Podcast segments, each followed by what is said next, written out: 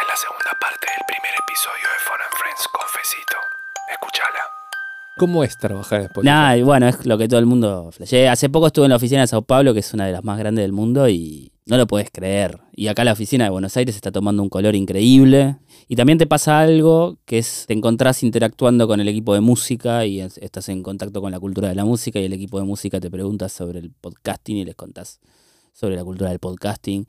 Y, y- y por ahí vamos todos juntos porque tal artista lanzó un disco, entonces vamos ahí y después tal podcast celebra tantos episodios, entonces vamos todos allá, se arma como una simbiosis muy linda. La cultura de laburo en Spotify es, es fantástica, es fantástica. ¿Qué tiene Spotify que, que hace el- el- la diferencia al resto? Y tiene muchas cosas. Por un lado llegó primero, apostó primero a un mercado que no existía. Eso generó mucho, mucho hábito. Ya son casi 10 años en, en Argentina. Eh, por otro lado, creo que siempre entendió bien cómo fue mutando las audiencias y cómo fueron yendo de un lugar al otro. Siempre se, se adelantó. Este, me, me atrevo a decir que lo que sucede en Argentina también es a nivel Latinoamérica. Pues en Latinoamérica Spotify es sinónimo de podcasting. Para lo que es la comunidad de, de gente que escucha podcast, la mayoría lo escucha por Spotify.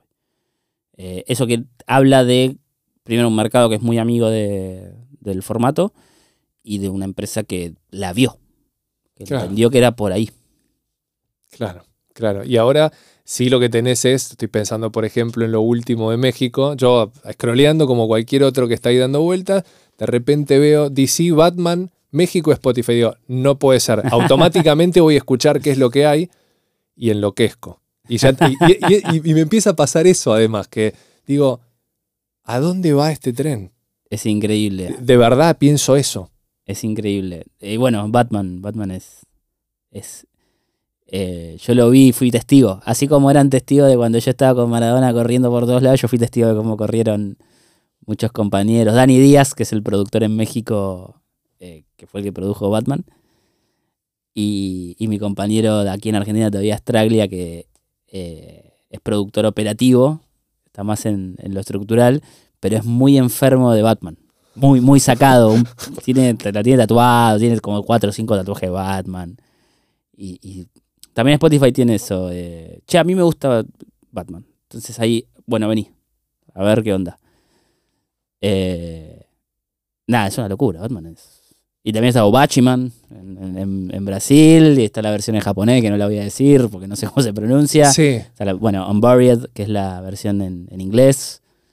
Eh, son nueve, nueve lanzamientos en simultáneo, si no me equivoco. Qué Un montón. Al día de hoy hay cuatro capítulos para escuchar y están increíbles. Yo pude escuchar todos. Qué Yo, guacho. yo tuve acceso. ¿Está pasando algo también con el talento argentino afuera? Sí, totalmente. Tenemos productos que viajan bien, este, que, que son fácilmente adaptables, que pegan en otros mercados. Y también hay una cosa, el otro día lo veía con posta porque habíamos ido eh, a una visita al estudio con, con el equipo de Sound Up y nos tocó presentarlo. Y yo dije, claro, Posta es una de las primeras productoras de podcast en, de habla hispana. O Claro. sea, fácil, ¿no? Cuando lo pensé, dije, estoy tirando un camelo y lo miré a Luciano y dije, no, sí, es verdad. Es verdad. O sea, hace ocho años están. ¿Y hace ocho años quién hacía podcast? Nadie. Pensarlo como un trabajo, como algo serio, como estructura, como... No, no había podcast en Spotify en ese momento. No, real. Lo, lo escuchabas por otras plataformas. Eh, y, Sí. y ahí tenés una cuestión de precursor. Entonces, ¿cómo querés que no le vaya bien después, no? Cuando, cuando Sí. empieza a tener cierta ebullición. Sí, y hay algo innato, recién hablabas de, de Luciano, de Luciano Banchero, a mí me tocó coincidir con él en la Universidad de La Plata. Estaba con un mambo de Mamushka Dog Record, una movie que también era como una cosa, ¿qué este pibe quién es? ¿De dónde salió? Y con el tiempo era un pibe que salía de la norma. Y hoy por hoy es lo que es gracias a, no sé si fue eso, ¿qué? Una luz, Luciano, ¿qué tuvo? ¿Eso tiene Ah, eso? Eh, ¿Es sí, un visionario, un tipo que, que vio otra? Sí, todas esas cosas juntas, tuvo mucha inventiva. También puedes ser visionario, pero si no te rompes el alma, no es automático, no es que abrís una productora y al año está. hay mucho trabajo detrás de, de una productora como Claro, claro. Hay mucho, pero muchísimo trabajo, muchísimo hartazgo por momentos. Eh, entonces, yo creo que Visión puede tener un montón de gente. Por ahí, hace ocho años había gente que decía, no, sí, los podcasts, seguro. Pero el chabón fue el que laburó, el que buscó gente. Él, él editaba los primeros. Yo cuando yo mi primer podcast lo hice en posta. Sí. Y él me llamó Sobrevivir. sobrevivir y contarlo y antes la papa. Sí. Y él se sentaba a editar con el Audition, apostar en algo y trabajar muy duro durante muchos años para que empiece a dar frutos. Entonces, bueno, ahora va y tiene un reestudio Claro. y hace buenos contenidos, no solamente para Spotify, para otras plataformas también y para otras marcas. Tiene que ver con verla y también trabajar muy duro para hacerla suceder. Claro. Porque después siempre, no, yo también, yo, yo ya pod- sí, pero no te veo que, que hayas profundizado mucho en el tema. Vos sabés, Facu, que hay algo que me inquieta, que no sé si se imaginaba él a dónde llegaría en el futuro, pero esa pregunta, ¿no? ¿Hasta dónde y a quién le llego? Y hoy hay algo que, que está bueno que es poder ver eso. ¿A quién le llegás? ¿A dónde llegás? Ver a dónde llegás, sí, eso es una locura. ¿No? Este, ver a dónde llegas. A mí me pasaba con sobrevivir y contarlo de que había un grupo humano que lo escuchaba en Líbano. Dice, ¿Quién por en Líbano está escuchando esto? Claro. Jugás a imaginar como la, la- la- el landscape del Líbano y alguien escuchándome a mí hablar. Sí, una locura. Eso, eh, eh, ¿Sobrevivir qué fue? ¿2019? Sobrevivir y contarlo salió en 2019. Sí.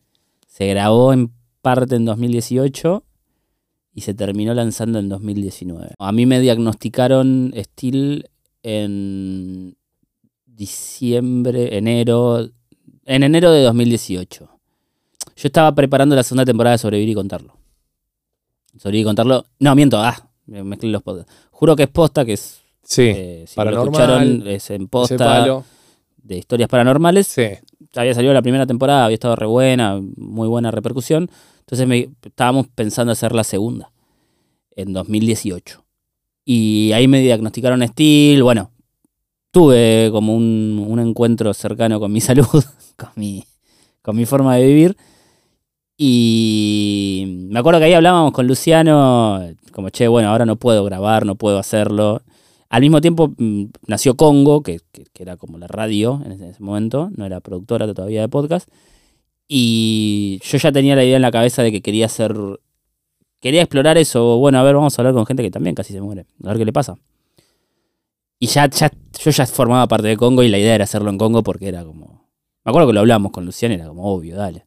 Claro. Eh, pero no, nació ahí en ese impasse. Claro, pero nace a partir también de eso. Te toca Sí, no, algo absolutamente. profundamente. Yo por primera vez en la vida me di cuenta de que me iba a morir.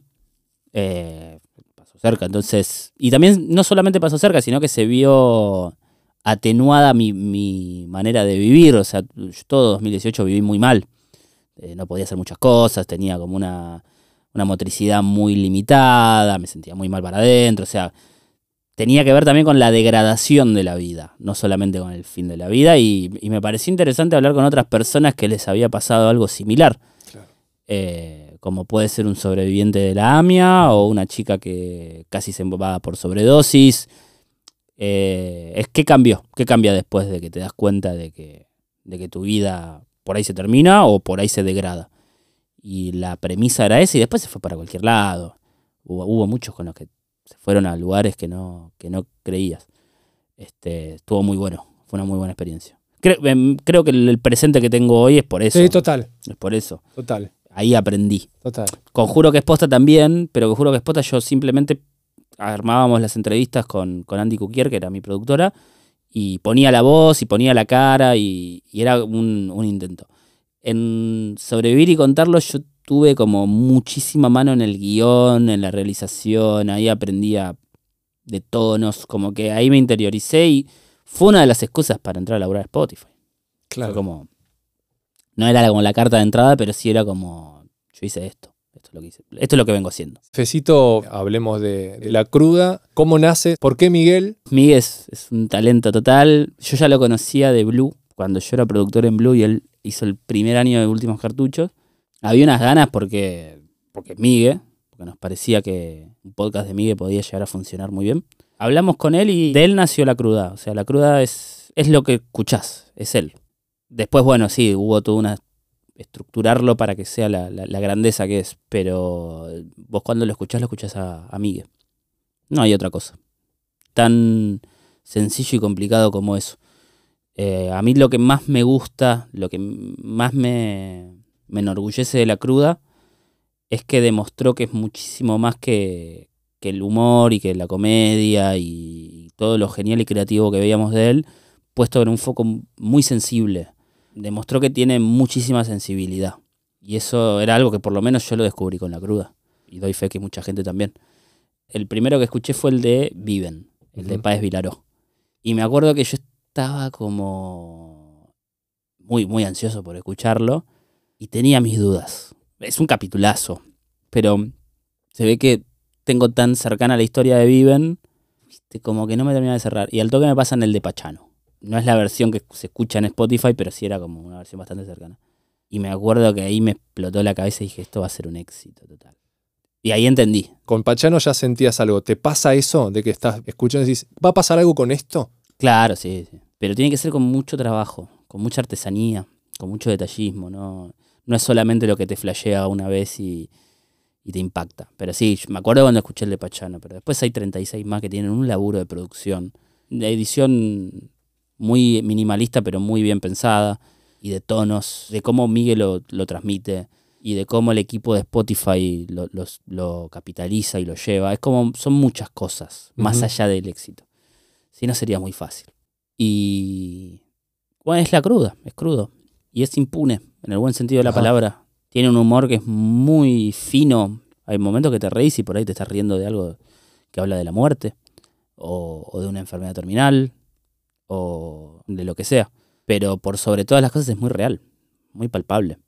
Para mí es una... Bueno, lo produjo yo, ¿no? Eso obviamente voy a decir que es una genialidad, pero es... No, yo estoy re contento con, con él también, con, con Miguel, con cómo demostró que tiene una sensibilidad absoluta y un talento que yo por lo menos no conocía. Creo que la audiencia no conocía. Que es sensible y es mucho más grande de lo que ya era. Eh, en ese sentido es, es una genialidad la cruda. Es una genialidad.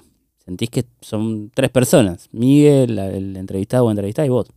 Hoy creo que la particularidad que tiene este tiempo es que es mucho más amigable a la exploración y a la aventura, no tan sui generis como antes que te quedabas en la bohemia y era como el camino del éxito o el fracaso. Ahora en esa búsqueda real, no me pongo romántico, lo pienso de verdad, en esa exploración hay generalmente buen territorio cuando, por ejemplo, encaras este nuevo proyecto en tu vida, que es, ya pasé por todos estos lugares.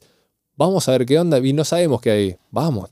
Pe- Pero para mí es, no hay nada más excitante que eso. Cuando encarás un proyecto o algo que tiene que ver más que con la vocación que con el trabajo, no entiendo cómo no, pref- no preferir el cuadro en blanco y lo incierto Eh, que lo que ya sabes cómo es. Prefiero mil veces el- la incertidumbre. Es- es más excitante. Y en el plano de la recomendación, ¿qué tenemos que escuchar? Las producciones originales de Spotify. sí, todas. Pero ah, bueno, eh, ahora en Chile sacamos Quemar tu casa, que es una ficción de horror que está muy buena, que tiene una dirección muy teatral, de la señora Infante, con guion de Julio Rojas. Lo recomiendo fuertemente porque también vi el proceso y, y formé parte de la producción y quedó muy bien. A mí hay una que me gusta muchísimo, que la volví a escuchar varias veces, se llama Shipworm, que es- está grabado como si fuera una película, dura lo mismo que una película. Es un hombre que un día se levanta y tiene una voz en la cabeza que le dice que haga cosas. Pues escuchas la voz y escuchas al hombre interactuando con su vida, con su esposa, con su secretaria, etc. Eso es increíble. Me enganché con la segunda muerte de- del dios punk, un documental de,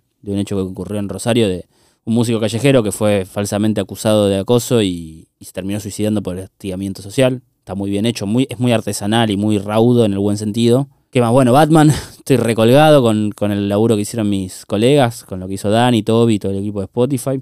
El Café de, de México, que es un show diario de Spotify de noticias, hizo un especial sobre Zelinsky. En realidad hizo una adaptación de que lo hicieron en, la versión en portugués de Café de Amanía y está muy bueno, lo recomiendo. No, no- no conocía la historia de Zelinsky, de, del presidente de Ucrania, pero eso estuvo zarpado, hacia nivel periodístico. Acabamos de estrenar Solicitud de Amistad, Drag Love, Ajá. los recomiendo, son dos shows muy divertidos. Drag Love con Fabri Watson, con Lady Nada y con Dizzy, que es un programa de cultura drag LGBT y de diversión también muy sensible por momentos y me parece que está bastante bueno, muy personal. solicitud de amistades, quizás con un foco más Gen Z, Ajá. este, con José y con Online Mami, también está muy piola. Y bueno, y lo que vendrá, lo que hicimos, hemos hecho Basta Chicos, la vida de Ricardo Ford, lo recomiendo mucho. Eh, Maradona, si no lo escucharon, háganlo, se van a encontrar con, con mucho, mucho de mi estrés del año pasado. ¿Quién se tiene que sentar? ¿O qué- quién te gustaría que se Uh, siente acá? Para hablar de podcasting. Sí. Y bueno, a. Luciano me parece que, que lo tenés que invitar sí o sí. Creo que las pibas de Concha, cualquiera de ellas, son una gran idea porque son precursoras. Son muy, pero muy precursoras. Creo que Fio Sargenti también es una buena idea. Es muy, muy cercana al podcasting desde un principio. Creo que en colegas está Valentina Ruderman, que si bien no hace mucho no le pone la voz a un podcast, es mi compañera de laburo todos los días y es una de las personas que mejor entiende el podcasting en Argentina y en Latinoamérica. Creo que Guido Coralio es un gran invitado para hablar de podcasting. Congo está haciendo cosas muy zarpadas. Las pibas de Tristana hacen cosas increíbles. Flora y Mar y todo el equipo de ellas. Ahora no quiero, no quiero dejar de mencionar Sí, ninguna claro. para no quedar mal.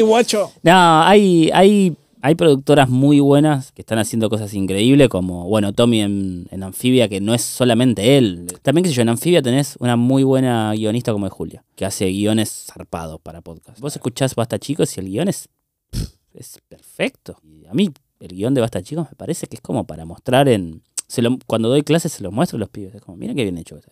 Hay de todo. Depende qué quieras saber, ¿no? Si quieres hablar de podcast brandeados, hay productoras que laburan muy bien con el contenido de branding, y ficción, y ficción, y documental, documental, y así podemos estar toda la tarde. Pienso que está pasando algo que no me pasó a mí en mis años de radio y en lo que pude chispear de tele, que hay algo de verdad que labura en red, esta cuestión de, de la amistad, por eso llamar este ciclo Fun and Friends, porque pasa eso, vos te estás refiriendo a todos los que en otro tiempo hubiese sido visto como una competencia, al contrario, retroalimentándose, un- un- laburando unos con otros en distintos proyectos, sabiendo cuál es eh, el, el mejor perfil para determinado proyecto y como nutriéndose. Con simbiosis. Total. eh, está todo bien, estamos levantando algo, no estamos compitiendo ni, ni pisándonos.